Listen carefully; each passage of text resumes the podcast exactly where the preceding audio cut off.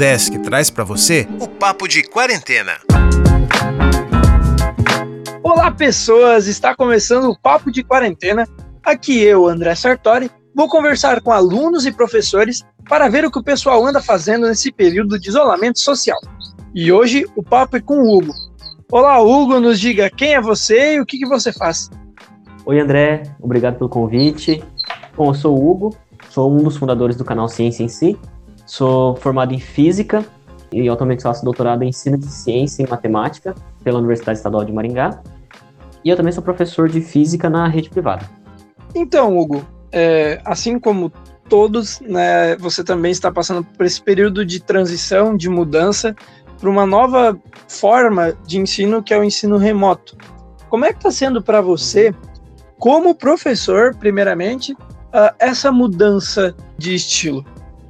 Assim, como eu tenho facilidade com a tecnologia, a parte mecânica da coisa foi tranquilo se adaptar. O problema está sendo re repensar todas as minhas, as minhas aulas e metodologias, porque tudo no, no ensino remoto vira praticamente só uma exposição de conteúdo, né? E ainda assim, apesar de ter uma exposição de conteúdo, é uma linguagem muito diferente do que é no Ciência em Si, por exemplo, nos nossos vídeos. E aí, para aula de física, a gente tem que fazer algumas demonstrações no quadro, já que é uma, só uma exposição dos conteúdos. E aí tem sido complicado. Fico meio me cobrando muito nesse quesito. Como você falou, você está cursando doutorado também. Então, além de professor, você também é aluno. Como é que está funcionando o programa de pós-graduação? Se está acontecendo e como está sendo ser aluno nesse momento? É, eu já terminei as disciplinas do doutorado, né? Já cumpri os créditos, agora estou só na fase da. Só, é, entre aspas, né? Estou na fase da, da escrita da tese. Pelo que eu sei, eles estão fazendo aulas remotas também pelo Meet. As aulas aí não estão sendo tão discutidas igual antes, né? Por conta da internet das pessoas. Às vezes alguém só deixa o computador ali vai fazer outra coisa e tal. Mas faz umas duas semanas eu recebi uma palestra para a turma de mestrado, sobre a minha pesquisa de mestrado, né? E foi via Google Meet. E foi tranquilo, assim, eles participaram bastante, foi na medida do possível, do nosso novo normal, foi, foi legal. Só a título de curiosidade, qual que é a sua pesquisa do, do mestrado? No doutorado, desculpa. É, no doutorado. É, no doutorado, eu estou trabalhando com as potencialidades das fontes primárias é, fontes históricas primárias no ensino de física, sobre a história da ciência. E aí, falando das potencialidades e dificuldades de se usar fontes primárias para trabalhar em sala de aula, né? não, não necessariamente delimitando um nível de ensino. E também eu vou fazer uma tradução comentada de um texto do Ampère, do André Marie Ampère. Para a gente que é, que é da área da, de ensino de física, o trabalhos na área de história da ciência são sempre muito importantes, né? Mas você também comentou lá no início que você é cofundador de um canal que é o Ciência em Si. Então, para vocês, é, alterou alguma coisa esse momento de pandemia na produção do material, nas escolhas dos temas? Sim e não, na verdade. Porque como a Kaori, ela mora na Alemanha, nossas reuniões já eram remotas, né? Só que ela estava com viagem marcada para o Brasil bem no começo da pandemia. Ela chegou aqui e aí dois dias depois todo mundo entrou em quarentena, sabe? Então, para vocês terem noção, nem eu nem o Pedro conhecemos a Kaori pessoalmente. Só, só o Guizoni conhecemos pessoalmente. E a gente tinha pensado em gravar vídeos juntos, é, e se conhecer, e sair, todo mundo junto e tal, só que não rolou, né? Aí o que mudou foi isso. Mas desde o começo a gente já tinha pensado em gravar sozinho também.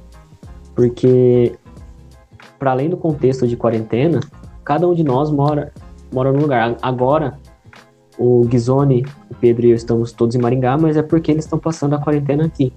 Normalmente eles moram em Curitiba por causa do, do mestrado do Pedro e da, do doutorado do Gizone. Então a gente gravaria tudo sozinhos. Aí, então, é por isso que eu falo que mudou e não mudou ao mesmo tempo. Porque a gente tinha marcado de se encontrar, mas aí a gente acabou não se encontrando, então continuou tudo na mesma.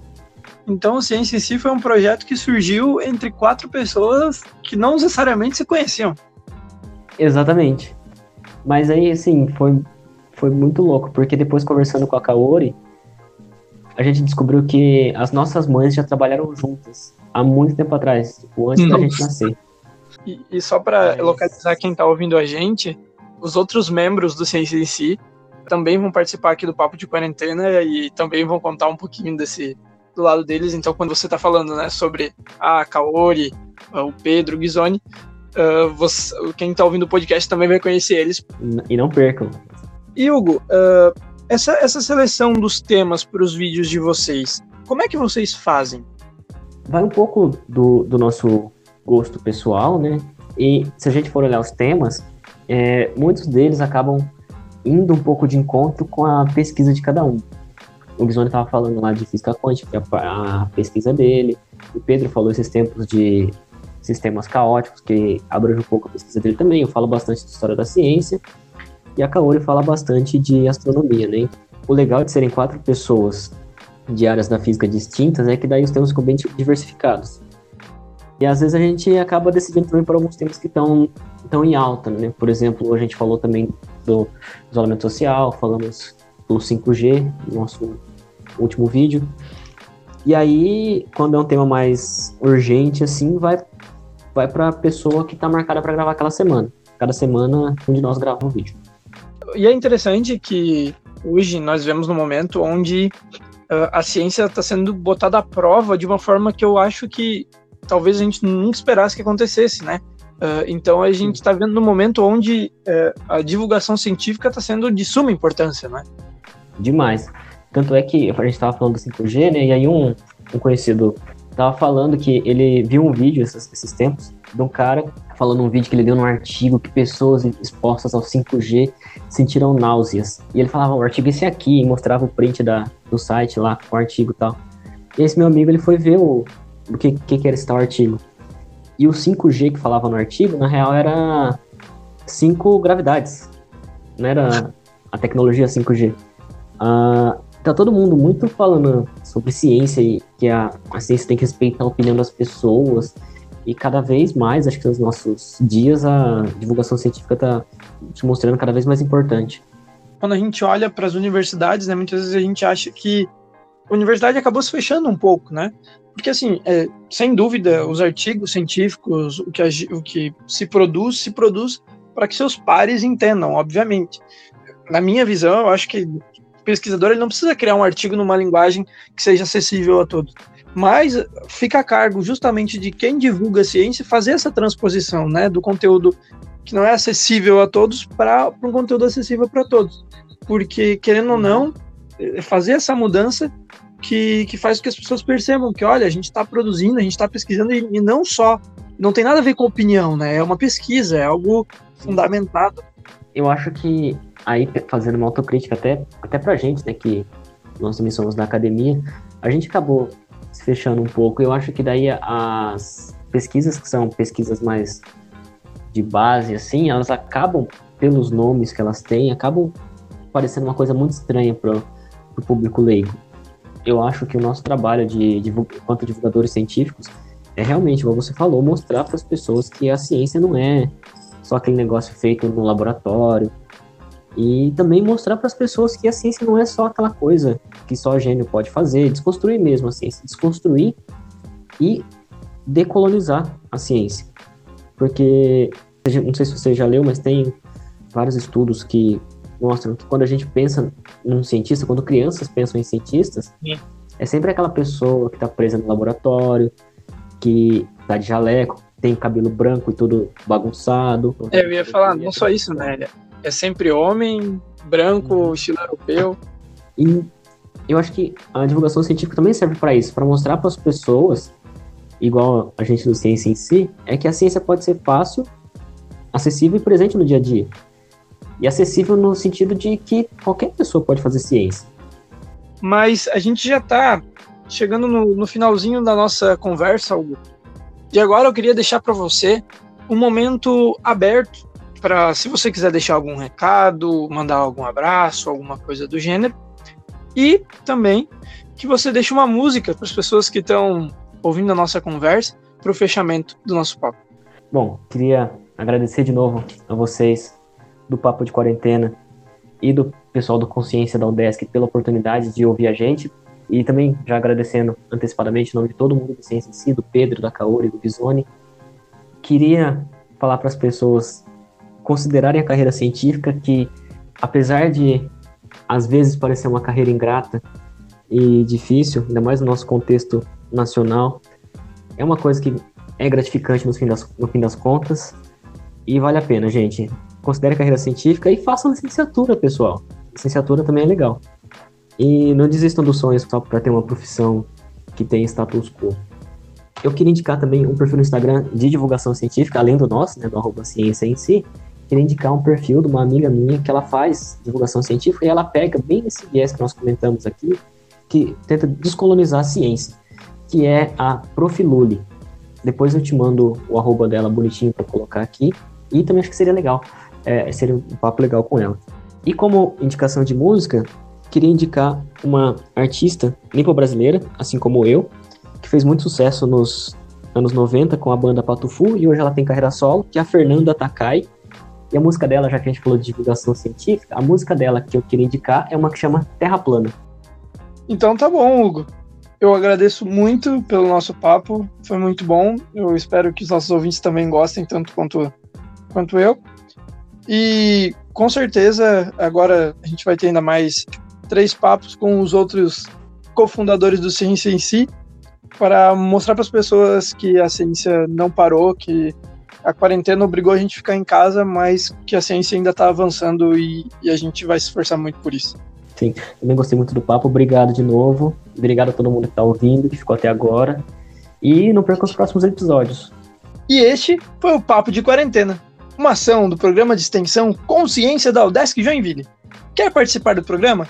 Manda uma mensagem para a gente lá nas redes sociais. É o Consciência Udesc no Facebook e no Instagram.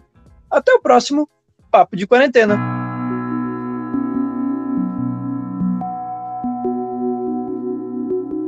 Se eu disser que, mesmo tendo medo, você deve se arriscar, será que você vai se machucar?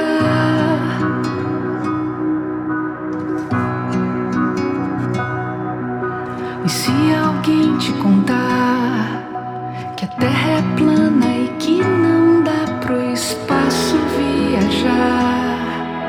será que você vai acreditar?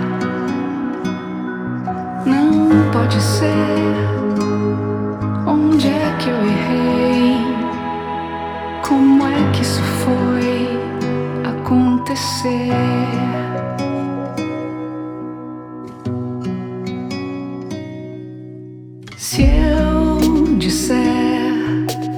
Mesmo tendo errado, eu quis sempre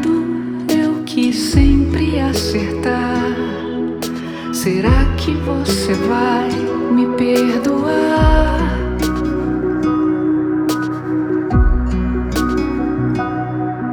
Se o vento me soprar para longe dos teus olhos, sem que eu possa te abraçar. Prometa que você vai se virar. Eu sei que você já pode entender. É meio difícil envelhecer.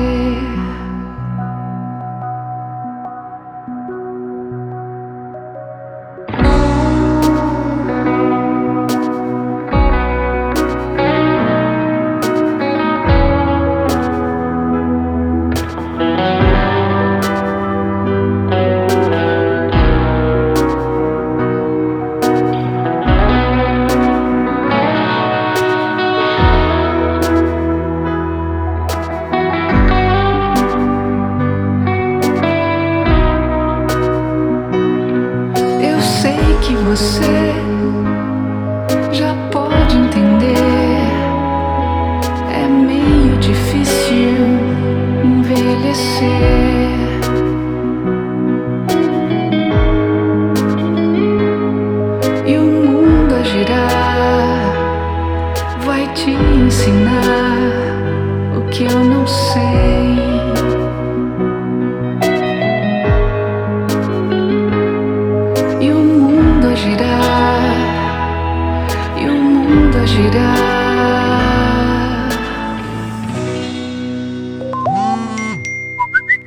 Papo de Quarentena, uma ação do programa de extensão Consciência do Departamento de Física da UDESC Joinville. Apresentação: André Sartori Gomes. Coordenação: Carlos Rafael Rocha. Edição: Alex Schneider. Respeite a quarentena. Se puder, fique em casa.